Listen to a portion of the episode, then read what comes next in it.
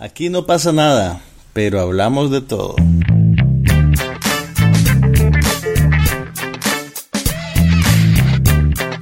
Un podcast sobre cine, TV, tecnología y todo lo demás.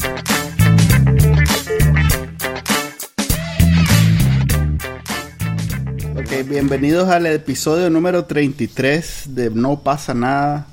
Creo que oficialmente este es cada dos semanas ya, porque... No, 10 días, 10 días. Ok. 10 días y fue por, la, fue por la lluvia, no pudimos grabar porque el día que íbamos a grabar cayó Ah, el es cierto, diluvio. es cierto. ¿Te acordás? Sí. Ok, entonces así que fue causa mayor. Es A- cierto. añadan el atraso de no pasa nada a los desastres causados por la lluvia. Sí, fuerza mayor de ella. ok, hablemos... ¿Qué empezamos? ¿Televisión? O- Empecemos con televisión, pero no, bueno, no sé, cine es como importante, ¿no? ok, vamos con el cine primero, Ok, pues. Hablemos de Jurassic Park. Jurassic World. Jurassic Park. Te conté, ¿verdad? Que en esta semana, en esta noche, ¿Qué pasó? Dije Jurassic Park. dijiste Jurassic Park y, y no. Bueno, Ah, no, ya sí, tú- salió al aire un error que no debía haber salido, sí, me Sí. contás. Cada vez que pasan esas cosas, Manuel se... me regocijo. Manuel, es mi- Manuel se regodea. No, en realidad él me avisa en plan, en plan brother, pues, y, y se solidariza conmigo.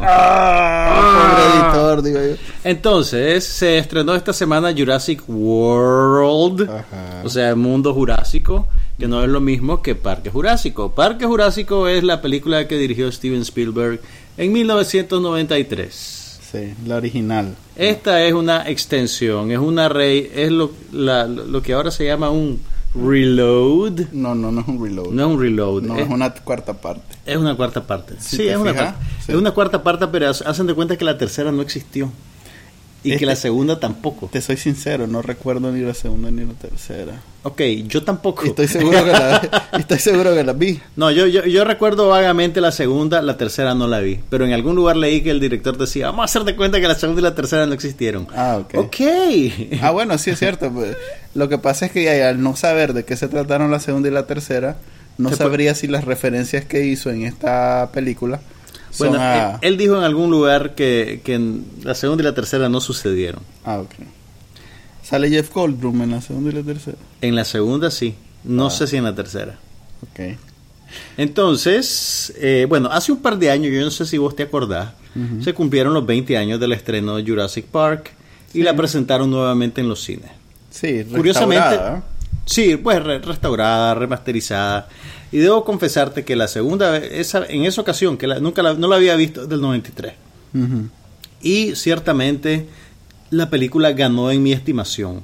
Ajá. Recuerdo que la primera vez que la vi me gustó, pero ahora que ya la ves, digamos, con 20 años de películas, entre comillas, taquilleras encima, que tratan de emular lo que hace Steven Spielberg, y volvés a la fuente, creo yo que aprecias más la economía visual y la limpieza de las películas de Spielberg y la elegancia de su secuencia de acción.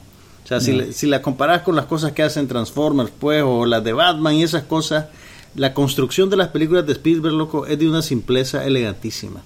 Sí. Y hasta el mismo concepto, la manera en que está conceptualizada la película, que eso en realidad depende también de la novela. Pero realmente Jurassic Park, la primera película, como pieza de escapismo, es magistral y está elaborada de una manera súper, súper económica, limpia y efectiva. Ok. Y si la comparás, entonces yo fui a ver esta secuela, digamos, con la original bien fresca en la memoria. Y, y la secuela, esta de Jurassic World, pues a mí me pareció, a ver, conceptualmente es válido lo que hacen. O sea, puedo entender que justifiques narrativamente que alguien relanzó el parque y lo volvió a hacer y, va, y, y que dan un salto tecnológico y empiezan a mezclar el ADN de los dinosaurios, que no había pasado eso anteriormente, pues por lo menos no en la primera parte. O sea, eso tiene sentido con, con- con- con la actualidad. Pero a partir de esa premisa, yo creo que empiezan, digamos, a recorrer camino ya recorrido y de una manera menos sutil. Eh, y además, francamente, anticuada. Pues lo voy a sonar aquí como ONG, pero me pareció ofensivo el manejo de los roles de género. El- el- me pareció que la, la manera en que convirtieron al personaje femenino en una caricatura al principio y, y el maje macho, ¿verdad? Que le hacía a la maje el chiste, loca, lo que te hace falta es un Sí. buen revolcón y la maje es tan frígida y gélida que anda vestida de blanco. Pues, no sé, no sé, o sea, eso me, eso me cayó un poquito mal de entrada. te digo. Digamos que Josué Don no es ONG y prácticamente hizo Se- el mismo comentario. Exactamente, él, él se quejó de eso y con el tráiler. A ver, eh, en efecto, la premisa, no sé, yo creo que le estás dando mucho crédito, me pareció... uh, Totalmente Esta película sí, es calcada al original, es exactamente lo mismo, con la diferencia que hacen eh, la, no sé si decir eh, el homenaje Ajá. a, a que existe un original y que tuvo esa Sí. trascendencia que tuvo. Que de hecho, vos sabes que eso- esa fue la parte que más me gustó de la película. Hay un momento en a la mí me pareció demasiado. te en que uno de los niños, huyendo de los dinosaurios, llega a la ruina del parque preliminar. Y entonces ves cómo la selva se metió de vuelta en la estructura, ves los carros viejos, ves el casco quebrado con unas manchitas de sangre. Y entonces yo dije, ve, ve qué interesante, la película esta va a tratar de comentar sobre la futilidad de repetir esfuerzos anteriores. Pero no, no, solo era una excusa para meter un monstruo por ahí. Creo- Y, y en realidad... No, y en es- real- a ver, ok, dale, no, termina. no y, y lo que te digo es que básicamente lo que hicieron, ah, ok, le gustó el Tiranosaurio Rex, ahora vamos a hacer uno más grande. Exactamente, ¿no te parece? A mí me parece una estafa. La, la verdad es que, ¿cuál escrita? O sea, eh, agarremos el original, agreguémosles la, la- no sé, la, el, el homenaje a la, a la anterior y hagamos Estamos- exactamente lo mismo. Estamos de acuerdo, mira, el, el- el maquillaje de actualización tiene que ver con dos cosas.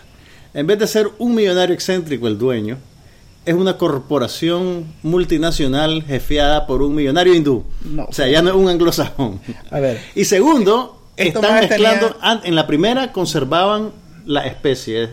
O sea, el ADN del tiranosaurio Rex te daba un tiranosaurio Rex. El ADN del triceratopo te daba un triceratopo. Y ahora los más mezclaron todos los ADN para hacerte el super pero dinosaurio. estás hablando de atenuantes, como diría un abogado. no estás hablando del fondo. No- Ok. No, no, sé qué, qué parte. A ver, para empezar. Conste, no te estoy diciendo que eso hace que la película sea buena. Solo te digo que de alguna manera O sea que estás de acuerdo que es una estafa que hayan hecho prácticamente la misma película. me parece, más que una estafa, creo que es absolutamente innecesaria. Ok. Bueno, en general las películas son ine- Pero, vos crees que la gente se siente estafada si sabe a lo que va. Y por cierto, la película Ok, esta, ahora vayamos al centro del asunto. Vamos al centro del aquí asunto. aquí vas a ver dinosaurios peleando y comiendo gente. A eso vas al cine. pues tanto como comía, sí, sí, Sí, a eso, vas al a cine. eso va, Estamos claros que... Es más, aquí le sub- eso fue diferente al original, que aquí sí le subieron la parada. La violencia es, En la original era bastante infantil, no creo que era 13. sí. Aquí ya no, aquí o ya sea, era, es- era infantil o era disimulada, con Ajá. buena edición y, y buenos aquí movimientos de disimulan cámara. algunas. Algunas escenas Algunas. la- la- las- las cortaron. Pero otras no, pues, otras a otras de viaje. o- Y, y, y- y es más, creo que fue lo que le dio el poquito de edge que tiene esta película. Pues el, el, el El hecho filito, que- el ¿Vos crees que- filito ¿Vos crees que la violencia gráfica hace que sea más sofisticada? creo que la hace diferente, es lo único que la hace diferente al original. Pero fíjate que, y- pero yo creo Y que, por lo tanto, algo que puedo apreciar y que no me siento como, ah, esto ya lo vi. pero mira, Y a pesar de eso, a pesar de eso, yo creo que el discurso de esta película es más infantil que el del anterior.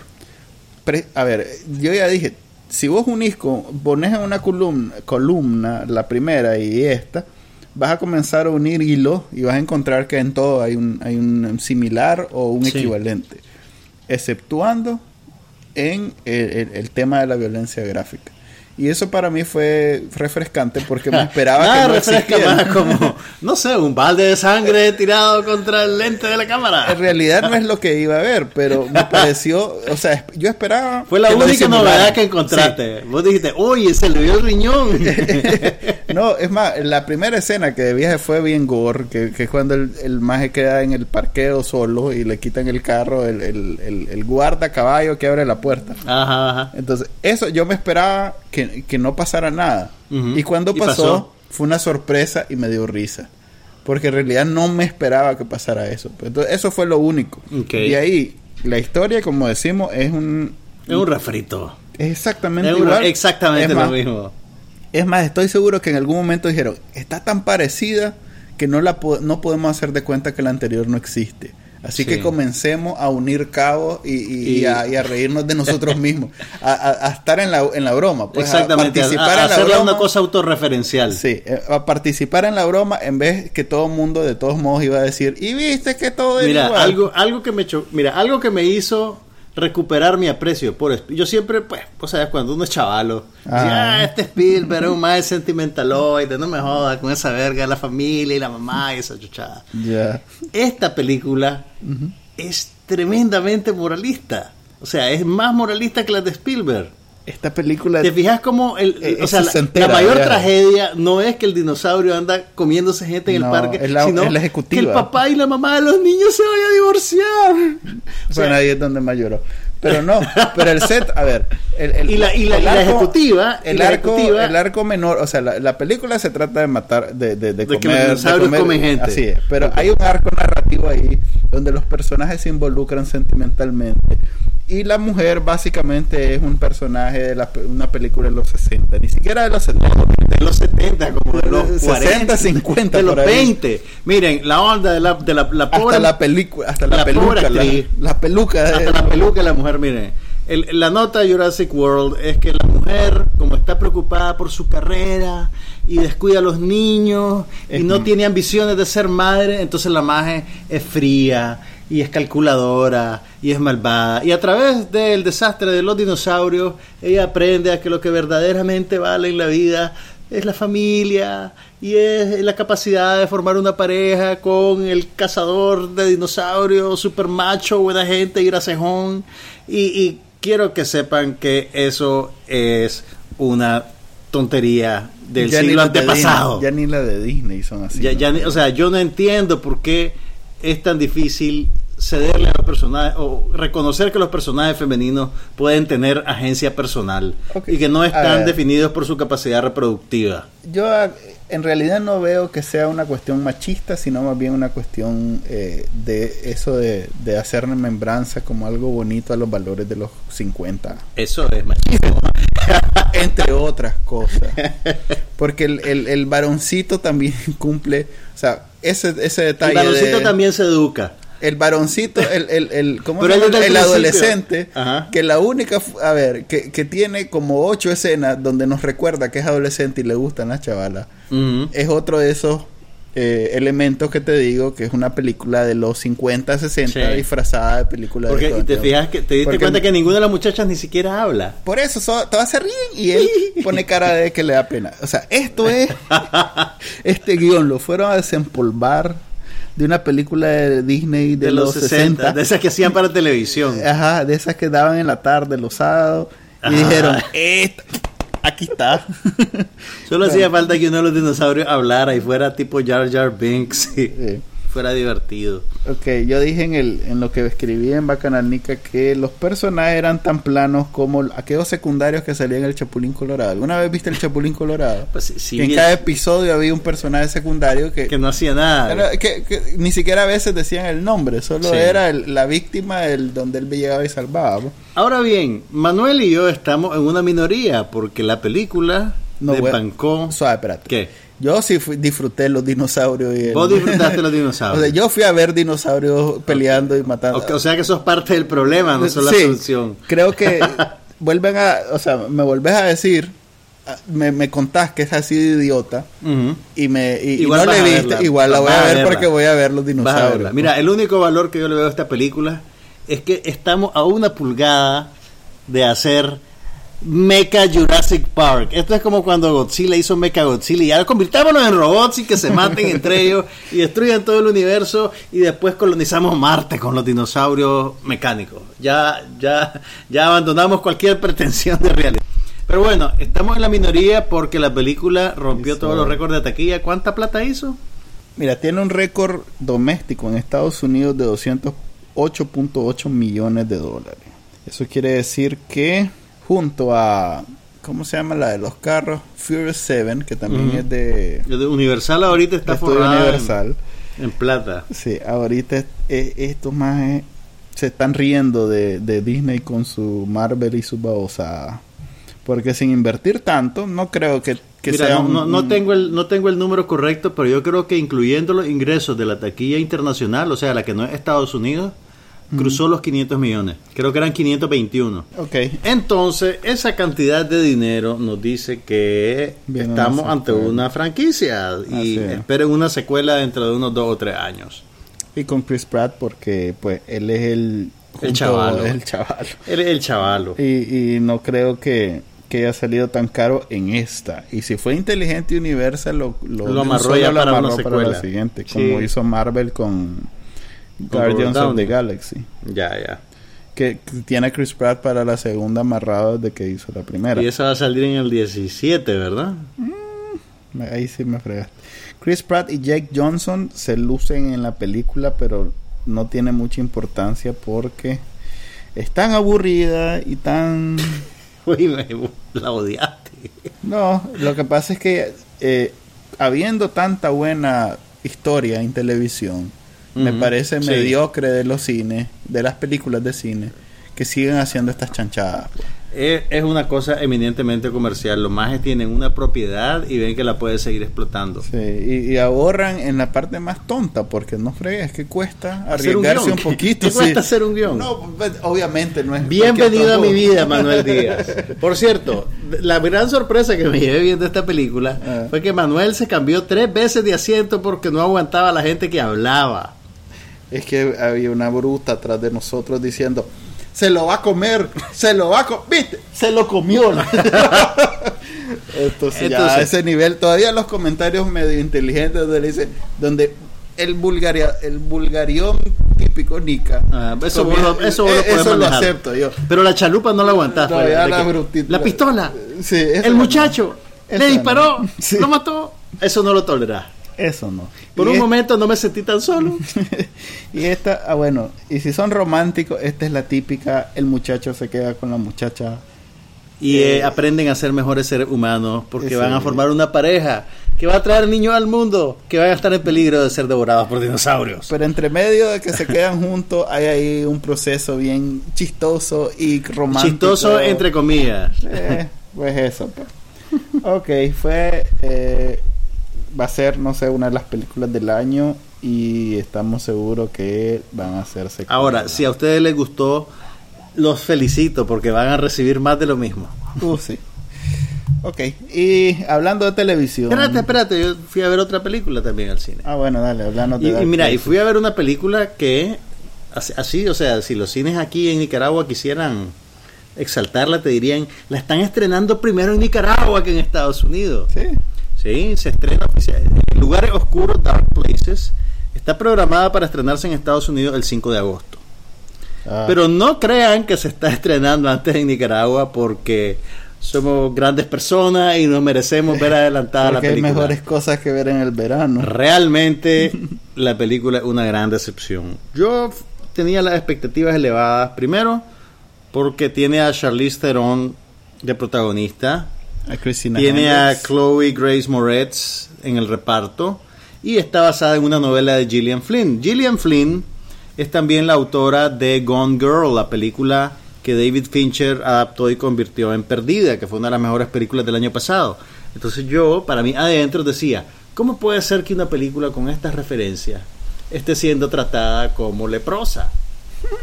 ¿Y O sea, le- leprosa en tiempos bíblicos, porque ahora Ah, los derechos de los leprosos son respetados. Me imagino. Entonces yo fui a la película hmm, así como con mucha suspicacia. Y realmente es una película mal lograda. Eh, no es una buena película. Desperdician a Charlize Theron, pero gravemente. Y no- Sobre todo cuando está tan fresco Mad Max, ¿verdad? y además que está tan fresco Mad Max eh, y está fresco Gone Girl también, entonces el nombre de Gillian Flynn debería de, de- de- de jalar gente, pues, o- pero en realidad ves cómo ves cuán difícil es generar un buen thriller y, tra- y trabajar bien con una con una novela comercialmente exitosa, pues, o sea, nada está garantizado. Según lo que leí, diferente a Gone Girl, que, que tiene ese esa sorpresa que suelen traer los thrillers como, no sé, Seven o, aquella de, de, oh, eh, Kaiser Sousa. Y Los sospechosos de siempre. The Ajá, Usual. Usual Suspect. Esos thrillers que tienen esa sorpresa que nadie se espera, eh, no es de ese tipo de película. Sí. Que era quizás lo de Gone Girl que tenía No, un hay, hay- más a de... ver, la película tiene, o sea, el problema no es que no tenga twists, no- que no tenga sorpresas, porque las tiene. Sí, pero no la... No el, la, El la- problema es el tono de la película. Ok. El tono es muy disperso. Eh, la puesta en escena es bastante desinspirada. O sea, no tenés lo que hace Fincher. Pues que si vos ves Gone Girl, vos vas esperando un thriller y de repente no te das ni cuenta cómo la película se convierte en comentario social, se convierte en una sátira y además tiene un montón de niveles. Pues eh, esta película no, esta película es sobre una historia concreta que te están diciendo y ni siquiera te la están contando muy bien que se diga. Ya. Lo que sí es salvable en la película, y que no me lo esperaba, Ujú. era la actuación de Christina Hendricks. Ah, eso te iba a preguntar. A Christina Hendricks la conocemos por Mad Men. Ujú. Ella interpreta a Joan, la secretaria escultural, que tiene un arco narrativo interesantísimo a lo largo de toda la serie. Y es un personaje icónico de esos que vos decís, esta mujer siempre va a ser Joan y no hay manera que yo la vea y piense en otra persona. Pero en esta película ella interpreta a una madre divorciada con cuatro hijos, tratando de sacar adelante la finca que heredó de sus abuelitos, su papá y su mamá. Suave, no es el mismo personaje que hizo en aquella, aquella peliculita que vimos Ginger and Rosa, ¿te acordás? Un drama bien... No, en aquella película era una madre, pero era bohemia urbana en Londres durante los años 50, 60. Ok, hace una mujer madura en este caso que es no alguien- es casada. eh, no, es, divorci- es separada de un vago. Ah, pues la, el mismo personaje. No, no, no, no es el mismo personaje. Seguro le gustó Algunas circunstancias se parecen, pero esta mujer no tiene educación, es pobre, está desesperada y vive en un ambiente rural. Entonces, la, la otra era una maje bohemia, educada, estilizada, era, era un poquito diferente. Pero la actuación de ella es lo único real en la película. Y es lo único salvable, creo yo. qué bueno. Y, y por lo menos te da una pista de que esta mujer, ok, tal vez no le van a dar roles protagónicos, ¿Y le sacan el jugo en, el, en términos físicos? ¿O No. ¿O No, o sea, no- no- no está- la, no la, ¿cómo se llama? No, la explotan, no explotan Ajá, no su la- apariencia ni su glamour, pues es Oye, eh, una madre soltera que está mordiendo el leño la mujer. Ya, ya. Y vos le crees. Entonces, eh, Christina Hendricks, la actriz, probablemente va a tener una larga carrera en papeles de reparto con caracterizaciones bien distintivas. Pero lo bonito es ver que, que no se va a quedar encasillada en Joan, pues, ¿me entendés? Ni va a pasar toda la vida yendo a convenciones de Mad Men. Ella ya era, ya era medio de culto porque sale en Firefly, aquella serie De Joss Whedon. de Josué donde los Mm. no, no, a ver, come- comienzo de los 2000 que la suspendieron de pronto. Muy buena, una por temporada. Muy una temporada y una película para cerrar el... Ok, ahora sí podemos pasar a televisión. Dale, pues. Ok, eh, De- deberíamos decir Netflix más que televisión. eh, el net- es la televisión de los chavalos de ahora. De los chavalos de ahora como nosotros. Bueno, vimos Sense8, eh, que. ¿Cuál es la otra? Bueno, eso es lo bueno de Netflix. Sense8 es la nueva serie original producida por los hermanos Andy y Lana Wachowski y además con el creador de Babylon 5. ¿Alguna vez viste Babylon 5? Eh, no, pero sé que es. Es, es- Es una serie de culto de ciencia ficción. de lo- es un spin-off de la de Gene Roddenberry.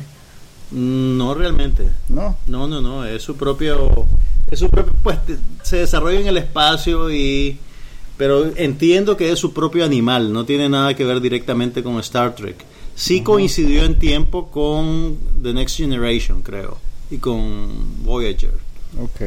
Eh, pero pues era una serie de culto y entonces aquí se juntaron los Wachowski con el creador de Babylon 5 y además con, con Tom Tickwer, que es el director alemán con el cual colaboraron en el Atlas de las Nubes, en Cloud Ah, la Atlas. película que no. que solo vos viste. ¿Vos no la viste? No. Ok, solo yo la... Me gustó, conste. No es una película perfecta, pero es Sí. simpática. Entonces, hay algo del espíritu del Atlas de las Nubes en esta serie, en el sentido que tenés una historia coral con ocho personajes en diferentes... Bueno, en el Atlas de las Nubes eran personajes en diferentes épocas que estaban con- conectados porque eran la misma alma o algo así, y entonces en ese momento todos tus chakras se alinean y Sí. sentir la energía del Ah, pues universo. sí, en realidad se parece.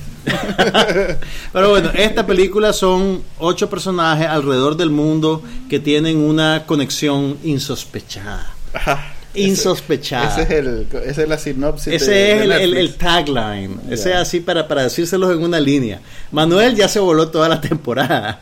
Yo solo Ah. vi los primeros dos capítulos. Son, ¿Cuántos capítulos son? Trece. Como 12, 13. No es mucho. Sobre todo porque. 12 son. Sobre todo porque mandé a la porra a- al pobre Hannibal. Y ahí. Es que. Mira, me lancé toda la primera temporada muy bien. Ajá. Ok, los mages tiraron hasta donde pudieron. Que el hombre. que todo el mundo descubriera que Hannibal era Hannibal y no sé qué. Ok. Ok, el último capítulo de la primera temporada todavía no se sabe, solo un personaje sabe. Entonces dije yo, ok, es el cliffhanger para entrar a la segunda y que ahí sí. No fregué. Me lancé el segundo, el, el primero de la segunda y era un era de esos flash forward que te presentan la Ok. última escena de esa temporada al comienzo. Ah, ok, ok. O sea que Eso lo hicieron en Damages, lo hacen en Bloodline. ah, ok, no no no veo esas películas, pero pero el problema era Ajá. que hay como cuatro personajes principales que tienen que saber que Hannibal es Hannibal. Ah, los más no se dan por enterados todavía. Hasta el último capítulo de la segunda temporada vas a ver el segundo. Y entonces vos botaste la gorra y la No dejaste ver por su eso. madre. No, Sí. oíme, Su ahorita madre. casualmente están estrenando la tercera temporada. Sí, y dicen y- que el primer capítulo fue buenísimo. No, no, demasiado. ¿Te peleaste con la serie por eso? Demasiado. Es que mira, implica demasiada voluntad. O sea, No, bueno, yo no he visto Hannibal. Implica- no, no me voy a meter a defender. implica demasiada paciencia que tengas que aceptar que, que el maje a ver ya desde la Oíme, primera oíme. temporada ya era de- Podés aceptar que en la serie hay gente que tal vez no es tan brillante. No, ese es el problema que lo venden como una serie muy intelectual donde todos son Pero súper intelectuales Pero hay, y créeme, tienen hay- habilidad o sea hay intelectuales se supone que son los, los más más descubre casos de todo el mundo y si esos más no logran Ok, ver mira. que Hannibal es el mae que le sirve hígado de persona cada vez que llega porque además Paté el de gente. le hace- Paté de gente. el mae le hace ¿qué vas a comer hoy? un riñón le dice y cada vez hasta eh, se burla y dice y algo así y dice el mae todavía se burla y dice ah esto por cierto era de una gallina Wink, wink. sí, wink, wink. Demasiado, me, me ha dejado con ganas de ver Hannibal. Pero volvamos a Sense8. La primera temporada como un producto está bien, pero...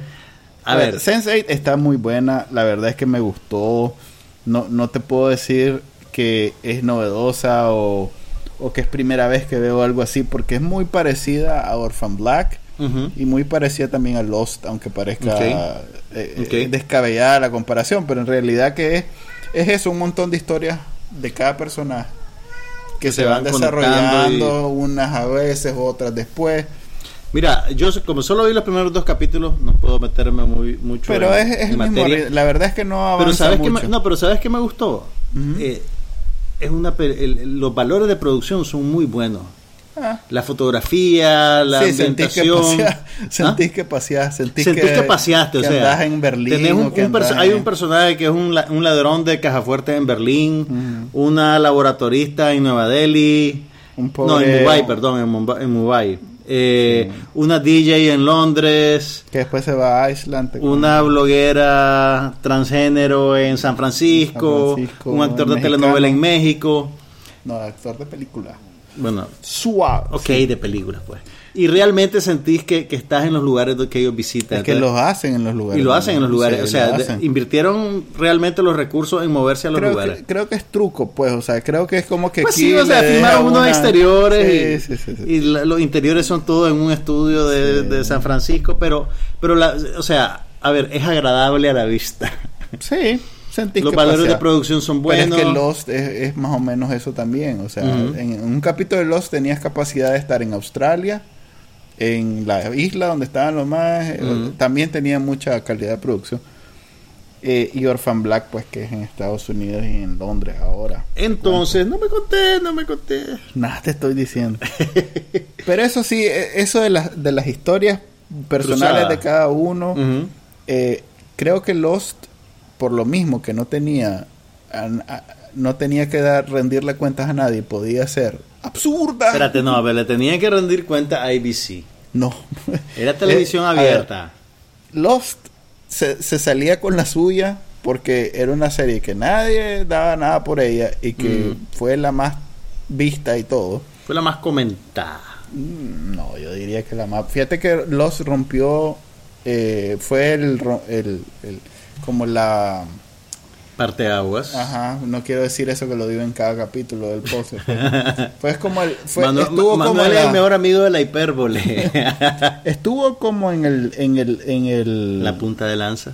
Mm, probablemente, pero yo no, yo no le atribuyo a Lost que haya hecho eso del, del, del streaming y de la popularidad de capítulos en internet como algo propio. Mm. Pero fue la que coincidió Ajá, con la capacidad de ver cosas en de streaming. descargar, de subir y descargar. Ok, Entonces, sí, sí, te entiendo, entiendo, entiendo. entonces, como la gente comenzó a verlos y quería ver los anteriores y no tenía capacidad porque el canal pues no, no los transmitía todos. claro. Entonces comenzó esa cultura de subir todos los capítulos y Y de lanzárselos. bajarlos y guardarlos y, tirárselos de una correcto. sola. Y de ver, porque a veces hacían conexiones de un capítulo con otro de que habían en medio Wow, otros ocho capítulos. ¿cuánto, ¿Cuánto esfuerzo para seguir una historia? Exactamente. Y para después, Y ¿cómo decirlo de una forma? sí, ¿cómo decirlo de una forma educada? Y después que se limpiaron lo que quisieron, porque en realidad muchas de las cosas no tenían sentido. Eh, incluso Manuel, con eso, Lo importante es el viaje. Por eso No te la digo, meta. Esa es la excusa que da aquello. Pero incluso con eso, que muchas de las cosas Mira, no tenían antes, de sentido. los, antes de los The X-Files hizo eso. La última temporada de The Pero no vas a comparar DX. ok, pero incluso con eso, que muchas cosas no tenían sentido, creo que Lost tenía mucha más Cohesión. cohesión entre historia y la Sense8. historia y la historia central y el arco central que es Sense8. Pero eso lo está Creo que- diciendo basado en seis o siete temporadas de Lost. Y Sense8 solo lleva una. Mm, probablemente. Ok, pero ¿la recomendarías habiéndola visto entera? Sí, la recomendaría, pero más que por el, el- el- el tema curioso este de los seres humanos que están conectados, más, más que eso es por las historias de cada uno, pues, y que hay historias en realidad interesantes. Ujú. O sea, hay, hay algunas que son bien básicas y en, re- en realidad por sí solas no serían una serie de televisión. Claro.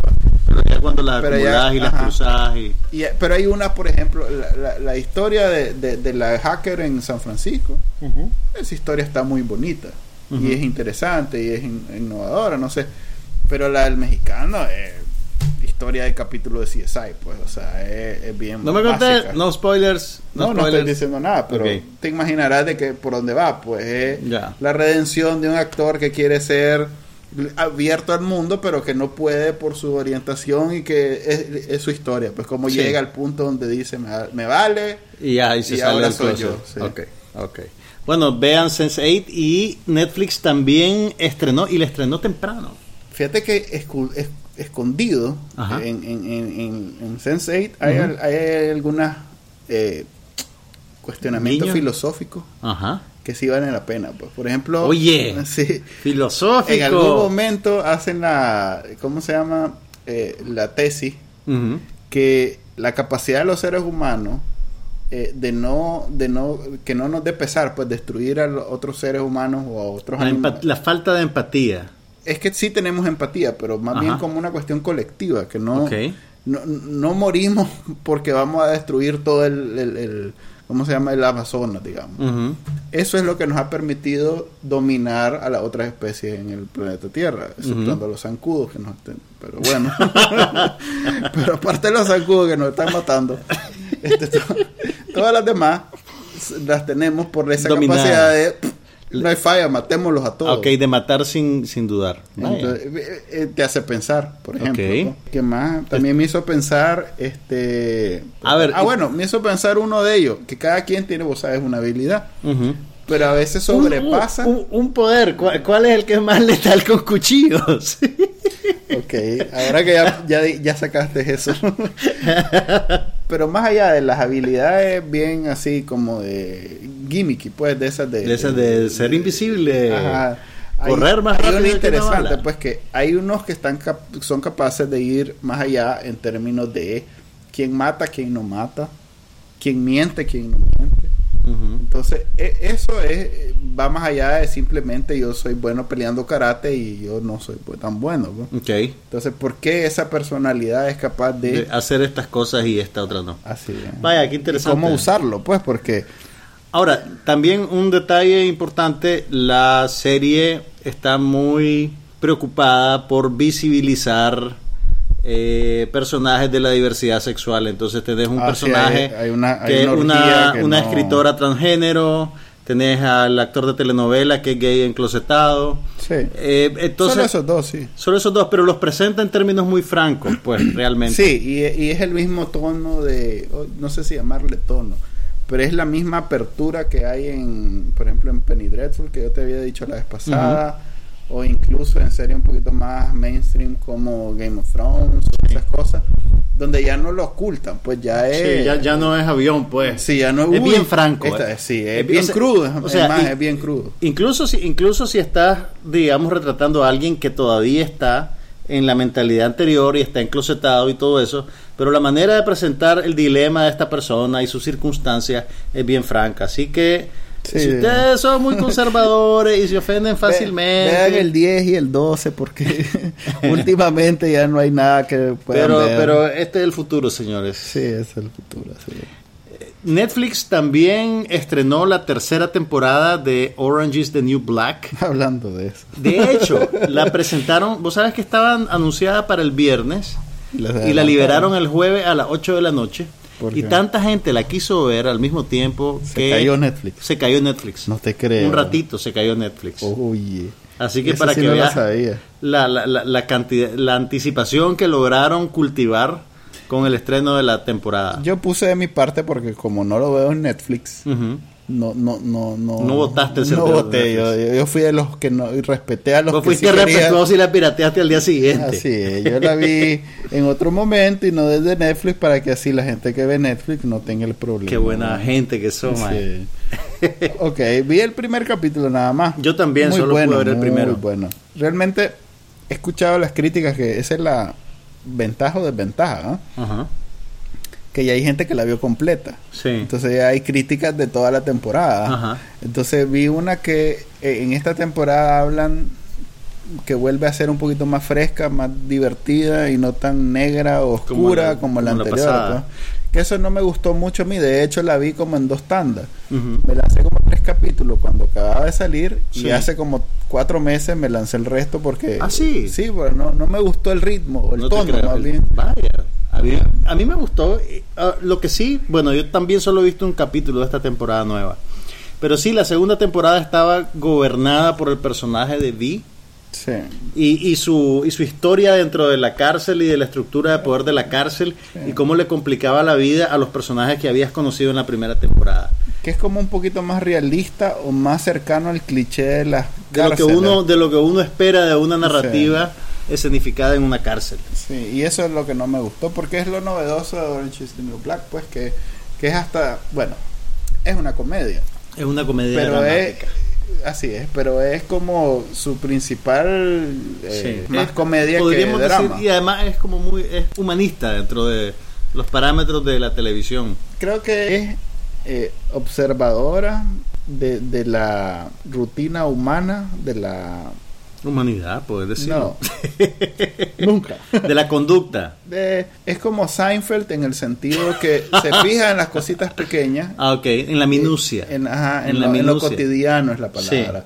Y eh, esa es parte de su gracia. Mira, yo, yo creo lo que más me gusta a mí de Orange is the New Black es que te presenta a los personajes en términos muy humanos, pero no los vilifica, pero tampoco te dora mucho la píldora. Por ejemplo, en la segunda temporada, eh, acordate de, de Morello, la italoamericana, que en la primera temporada era un personaje simpatiquísimo y era buena gente y no sé qué. Y en la segunda temporada te revelan por qué es que está en la cárcel. Y te das cuenta que detrás de esta mujer que vos creías que era un confitito, hay una historia bien oscura, ¿verdad? Pero incluso ya sabiendo eso, no, no- no se convierte en una villana.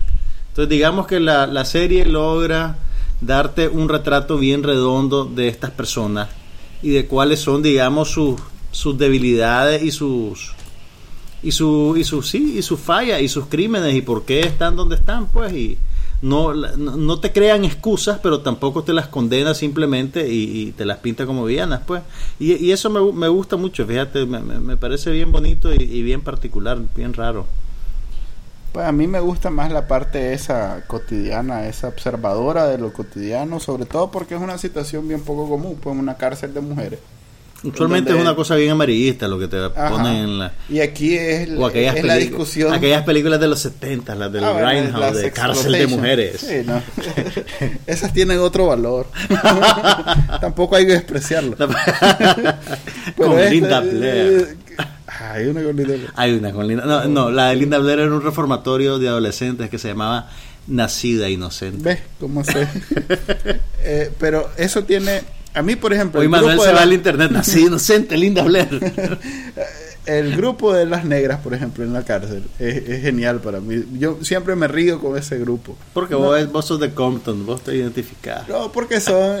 Eso bueno, el grupo de las negras y las latinas, pero las negras son como más. Eh, Yo me identifico con la rusa. pero no da risa. la rusa, bueno. A mí lo que más me da risa es ver a las negras hablando la estupidez. Big Cindy. hablan. no, a Big Cindy y a Tasty. Que además se llama Posey, la madre, pobrecita. Pusey. Pusey.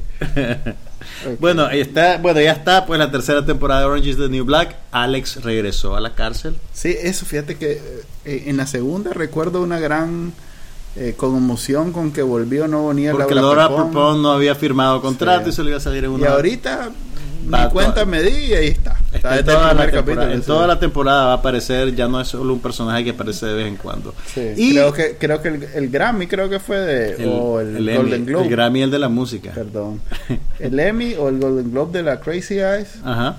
ha, ha hecho que muchos mejor no se vayan porque No, o en sea, realidad que Mira, pero lo bonito es que, pues apartando que el personaje y que la actriz son muy buenos, lo bonito es que su regreso está justificado narrativamente en la serie.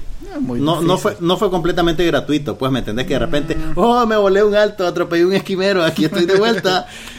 es muy difícil, no es muy difícil. Entonces aprovechen pues para ver Orange is the New Black y si no lo han visto todavía se pueden poner al día porque las dos temporadas previas siempre están disponibles en Netflix. Ok, hablemos un poquito de tecnología, pues ya que Ah, tecnología.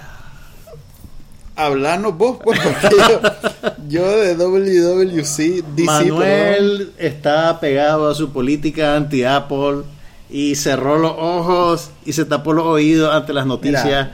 que vinieron de la convención de desarrolladores de software en la cual se dieron los últimos grandes anuncios de Apple. Mira, eso que las presentaciones o los keynotes lo hagan solo para Safari, me parece tan mezquino. Sí, Pero de verdad era solo para Solo Safari. para y es costumbre. Mm. Y no lo suben, lo, lo, lo, lo liberan por iTunes y tenés que hacer saltar Maldito. sarco, cerco, perdón, y tenés que meter como en esa llanta cuando te ponían a hubiera, te entrenar hubiera- en invitado a verlo en mi casa con el Apple TV. No, pues, imagínate que tengo que salir de mi casa para ver una Bueno, yo, No, sé, o sea, ya parece o sea, estoy de acuerdo con tan vos. infantil. Estoy de acuerdo con vos. Eso es una chambonada. Sí. Pero bueno, la gran noticia fue realmente que no presentaron la nueva versión del Apple TV. Probablemente todavía están negociando con proveedores de contenido sobre precios, sobre disponibilidad de catálogo y quién sabe cuántas cosas más. Sí, en realidad fue- se le adjudica Se como una debilidad y, un error. Es, ese es el. Además, que se había creado mucha expectativa alrededor de ese anuncio. Ellos habían dicho que lo iban a sacar. Y era probable. No habían dicho, no, lo habían confirmado. ellos nunca dicen que van a hacer. Pero sí dijeron que no lo iban a hacer dos días correcto. antes. Dos días antes se filtró, porque Que es la no forma en que Apple Sí. habla con los medios. Sí. Se- y como los medios, por quedar bien con Apple, todo le, le aceptan, se filtró que no iba a haber Apple TV. Entonces, de alguna manera, pues a, a cómo funcionan narrativamente esas presentaciones, hizo falta el punch del final realmente. Y se lo dieron a, a- a la Y se lo dieron al nuevo servicio de música por suscripción. Eh, pero, a ver, antes de eso siempre te anuncian consecuencias. Hay mucha consecuencia aquí. Pero bueno, viene una versión nueva del sistema operativo que se va a llamar el Capitán. Eso me parece bien chistoso. Oh, capitán. Pero ¿sabes por qué se llama así? no. Porque venimos del sistema operativo Yosemite, que está nombrado por un parque nacional en Estados Unidos, y dentro de Yosemite Park Ah. hay un monte que se llama el Capitán. Entonces, por eso el sistema nuevo se llama el Capitán. Viene Le una... quitaste la única gracia que tenía para mí. Lo siento. anuncio de- Alguien tenía que darte un reality check. Ya, ok. El capitán Así, no suena tan chistoso. así le dije a un par de brothers en Facebook estaban, ¡Ja, ja! se llama el capitán. ja, ja". Te- ya te- oh, es por eso. Sí, Igual me parece bien ridículo. Bien mezquino de mi parte. Además, eso estar defendiendo a. No, no a- estoy a los defendiendo. No estoy defendiendo, estoy aclarando. Ok. Aclarando. A ver, viene el Capitán. Mm. También viene una nueva versión de el iOS. Viene el iOS 9 en el otoño. O sea, ahí por septiembre, octubre lo van a lanzar. Y la buena noticia, o por lo menos lo pertinente para nosotros, es que Que todavía va a ser un poquito va a más- ser funcional con el iPhone 4S. No, mejor que eso todavía. ¿Qué? Eh, va a ser más liviano y más y menos espacio. Va a ocupar menos espacio que el iOS 8, creo que es el actual. Sí, el 8 es el actual. Ok. Precisamente Para que funcionen saben- los teléfonos viejos. para que funcionen los dispositivos un poquito más viejos. Porque la tendencia en Estados Unidos es cambiar teléfono cada dos años. Sí, En el resto del mundo, pues obviamente no es así. sí. Es más, aquí todavía vendes un 4S como 300, 400 dólares. Pero no es por eso realmente, porque a Apple le, le- le- le vale sorbete el- el fuera de Estados Unidos. Es porque la tendencia de cambio de iPads en Estados Unidos Es que no está cambiando no están cambiando cada dos años. Claro. Entonces ahí se fregaron con el iOS Claro. 8 porque la gente comenzó a quejarse que el iPad, que era algo Que fluido, funcionaba bien, dejó de funcionar bien cuando actualizaron el software. y entonces el iOS 9 viene a resolver ese Así que nos problema. estamos beneficiando de rebote. Sí. No, no, no se crean, no se crean especiales. En realidad así funciona real- Pero bueno, siempre. es una buena noticia si ustedes tienen un iPhone 4S, no van a tener que cambiarlo solo para usar el nuevo sistema operativo, porque hay gente que es así, hay gente que es así, Manuel, superficial, tenés que comprenderlo. A ver, Están en su derecho. 5% de los teléfonos inteligentes en Nicaragua son Apple. Somos una mayoría, una minoría, pero somos una legión. Tú A ver, tío, la gran noticia terminó siendo entonces el nuevo servicio de Apple. Music. Así se va a un- llamar Apple es un, Music. Beats, es un servicio de Beats by Dre.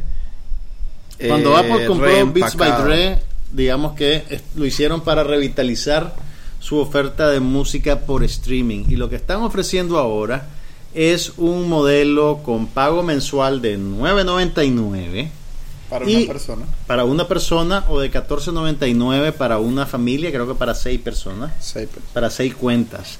Además de eso, van a tener algo que se va a llamar Radio Beats, o Beats One, perdón, que va a ser una estación de radio curada por DJs de carne y hueso con perfil global. Ok, lo que normalmente se llama una radio. Una estación de radio en Internet. Que tiene como 20 años de existir. No pero estoy que a- a diciendo... Tim Cook se le acaba de ocurrir. No estoy diciendo que sea la divina garza envuelta en huevos, solo estoy dando los hechos, señor. Ok. Y además de eso, están ofreciendo una plataforma mediante la cual los artistas van a intercambiar información y a compartir fotos y lo que se les ocurra con vos. Mm, eso Ese es, eso es, es- ahora sí ya voy a dar una opinión personal. Eso sí es paja. Nadie va a estar pensando, sí. nadie va a estar pensando que la Madonna le va a mandar su fotito de Instagram. Va a tener a 50 minions haciendo contenido y mandándolo. Si acaso alguien llega a usar ese feature. Lo que pasa es que, mira, estos más están muy pendientes. Están llegando está tarde al pasando en juego. Instagram, en, en, Y están llegando tarde en al Twitter, juego. en Spotify. Y están de un solo esfuerzo. Un Quieren solo meter proyecto. todo eso Sí, ahí. quieren, a ver, si Instagram es, es grande porque los artistas publican ahí sus fotos, hagamos nosotros uno, uno privado donde los artistas publican sus fotos. Eh, si Spotify es grande probablemente porque está el- todo el catálogo de música. Nosotros hagamos un catálogo de Eh, música. Están llegando tarde a la fiesta y están tratando de hacer todo al mismo tiempo. Sí. ¿Quién sabe si les va a funcionar? La Mira. buena noticia Ajá. es que van a ofrecer tres meses gratis el servicio. Y va a ser y la radio, el, el, el Beats One, va a estar disponible aunque no esté suscrito al servicio. Así que pueden oír Beats One y pueden probar el servicio por tres meses. No sé cómo va a funcionar ese Beats One, porque una de las cosas que hace la radio es que repite para que vos pues, te llegue a gustar una canción, porque difícilmente te gustará la primera. Pero está suponiendo que la gente solo va a oír Beats One. No, te estoy, estoy pensando en que si van a tener una programación global, van a hacer un esfuerzo por meter toda la música. Fíjate que yo creo que van a haber varios streams Ah, de. Beats One. Eh, Eso es lo que tenía la duda. pues, Probablemente porque- van a haber varios streams o tal vez ya nos estamos moviendo a un esquema global en el cual no van a haber diferencias, pero quién sabe, pues realmente el Beats One no tengo mucho detalle más de lo que ya te dije. Mira, eh, se supone que es una cuestión curada por un ser humano, que esa es la Sí. diferencia con lo otro. Así es. Y hasta donde yo sé, es a un DJ famoso al que contrataron. Ahí O sea que no. en el en el anuncio eh, presentaron como a tres nombres. Incluso en el anuncio sacaron a, Dre- a Drake a pasear. Sí, porque a Drake le, le dispararon 20 millones de dólares y no es baboso. También, bueno, esta es una, una manera en la cual ellos van a pretender enganchar a la gente. Parece que están negociando exclusividad de contenido por ventanas. Entonces, suponete, probablemente Drake, considerando que lo sacaron a pasear ahí, probablemente cuando lance su próximo disco va a estar exclusivamente a través de Apple Music por un mes o por 15 Por- días no, o algo así. Por tres días, cuatro días. Mira, ya lo está, ¿Vos crees que algo así funcione? Ya lo hizo. eh, ¿Quién lo hizo? eh, la chunchita esta, la, La de chunchita. 1985, 84. La Taylor Swift. La Taylor Swift lo hizo en exclusiva. Con, con Apple. Creo que fue con Apple, sí, porque sacó de Spotify todo su catálogo.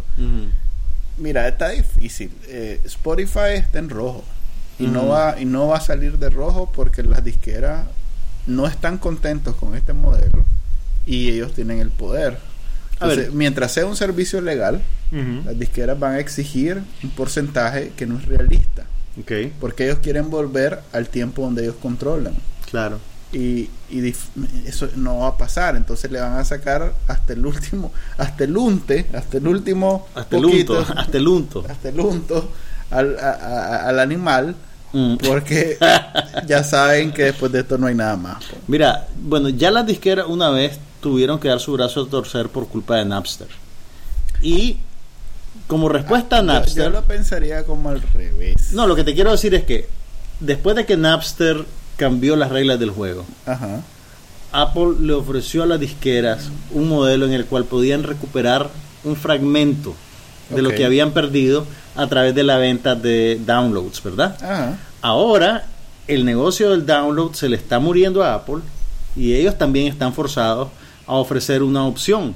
Sí. La pregunta es si esta opción es la que va a extender la vida de las disqueras un poquito más.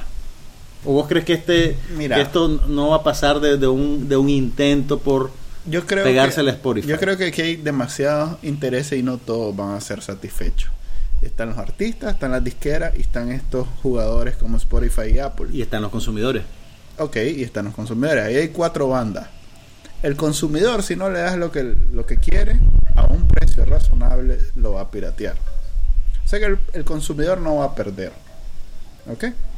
Eh, la disquera, como ya hablamos, está en el plan que ah, le va a sacar hasta lo último y no, y no es razonable en su negociación. Pues es en realidad es más esas quejas de, de- de Taylor Swift y Lady Gaga que solo reciben centavos por Spotify Radiohead también se salió de Spotify. Es porque no no Radiohead no Radio- creo porque Radiohead no, sí, tiene sí, sí, disquera no, se sal- no, pero se salió de Spotify. ah ok entonces eso es un nuevo un nuevo Se, se sal- no, se salió hace- se salió antes que Taylor Swift y se salió, o sea, no porque ellos estuvieran recibiendo centavos, se salió porque, pues, y según lo que dijo Tom York, Ajá. que acordate que regalaron in Rainbows, Sí, o sea, estos majes son, o sea, no son agarrados. y, y no le están tienen miedo al no le tienen miedo y están dispuestos a explorar otras maneras de generar ingresos pues sí Tom York dijo si nosotros con el catálogo que tenemos recibimos 0.0005 centavos dice con este modelo de Spotify los artistas emergentes no van a tener capacidad de dedicarse A música. generar música, a crear música. O sea, no va a ser viable que trabajen en eso. Pero debe Y nosotros no queremos abonar a un modelo de esa manera, ¿me entendés? Pero debe ser el mismo tema de la disquera. Mira, ya Spotify hizo lo que pudo en aclarar que eso de los centavos es porque la disquera se está quedando con, lo- con, la, Ujú. con la mayor parte. Y la disquera no es, no es que se va a disculpar o es que va a buscar la forma de negociar. Va a hacerlo hasta No, el último de sin días. apologías. Sí. Unapologetic, como lo- lo- los iPhone plásticos que sacaron hace como... ok. Eso eran para el, el mercado chino. Por eso, y funcionaron. Eran sin, sin disculpas para China. Funcionaron. Y para Nicas también. Mira el montón que hay aquí. Ah, Uh, no sí. he visto ni uno. fíjate. Ok, entonces las disqueras no lo van a hacer. El, el público, el consumidor, si no se lo da barato o gratis, se va a pirata. El, el pobre artista no, no, no, no puede tiene hacer chance. nada, pues porque la disquera lo tiene a menos que ¿Cómo- sea ¿Cómo lo tiene la disquera? a menos que sea Madonna o alguien así, está Creo que Madonna también está. Entonces, estos más, estos más están viendo la manera, pero ya probaron, ya el mundo probó, o las disqueras ya probaron Spotify y ya vio. Y la gente ya probó la música gratis. Sí, y, ya no entiende de razones. Sí, no, no es Son- como que, ok, de gratis voy a pagar 10 dólares. Hmm, Mm, solo gente como Manuel compra música todavía. sí, solo yo compro música. Fíjate que, Bueno, yo, yo también compro música.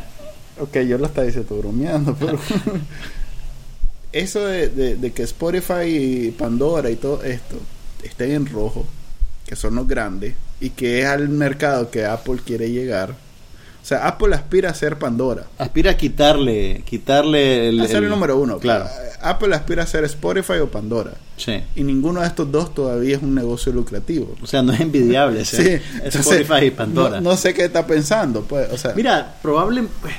Yo es creo más, que tal vez está están- pensando en. están, están especulando que, que incluso va a tener va, está eh, por todo lo que prometió Apple está subsidiando está yéndose por la vía de Procter Gamble que sacaban un champú más barato que cualquier otro champú para, Para que quebrar a todo el mundo y lo Sí. probara. y una vez que ya solo ellos existían en el mercado ¿Lo decís por los tres meses de prueba gratis? no por el ¿O por el precio? por lo que está ofreciendo a los artistas Ah, ok. o sea que de, de esos 10 dólares está dividido normalmente, ponerle que 5 a la disquera, uno al artista y uno Spotify, Ujú. que tiene que cubrir sus, go- sus Esos costos. son siete. Ok, ¿Y los otros hagamos tres? de cuenta que, que, que sé sumar y que daba 10.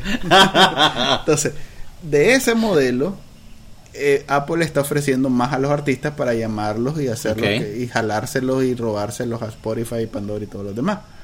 ¿De dónde va a salir eso? Si la disquera no está como no está diciendo, a ver pues, de aquí va a salir. Mira, hay una, hay una diferencia importante entre lo que Apple está haciendo y Spotify. Y es que, apartando este periodo de prueba de tres meses, el Apple Music no tiene una opción gratuita con anuncios. Y Spotify siempre tiene la opción gratuita con anuncios. En términos del consumidor, yo creo que, pues en Estados Unidos tal vez habrá gente que va a pagar 10 dólares al mes por música. Mira, en Estados Unidos, Spotify que incluso paga- es más barato. Creo que Spotify son 7 dólares o 6 dólares. No, es un poco más caro. Fíjate que en Estados Unidos, el que le molestan los anuncios ya paga Spotify. O sea, ¿qué, qué, qué diferente le vas a dar para que se vaya Para que pague.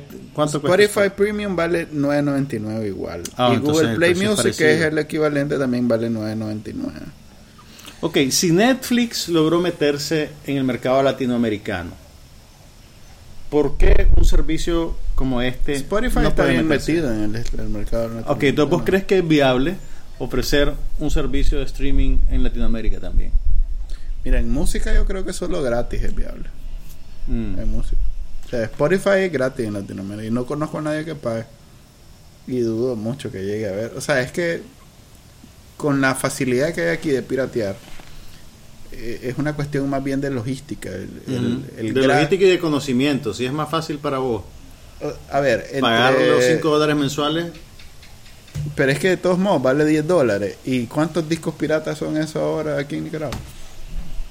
Mira, yo creo que lo que te, lo que, a ver, el valor que yo les veo tiene que ver un poquito con, con, con- con la variedad. Si vos oís la radio ahora, la radio está dominada por las listas y por la, la lista que cada emisora tiene y por un catálogo relativamente limitado. Tenés, creo que como dos o tres DJs de radio que sí ponen, que, que, que imponen un criterio curador. Pues tenés a Miguel Halby, pues que pone lo que le gusta. Sí. Y ese imagen no está con una lista, pues, ¿me entendés?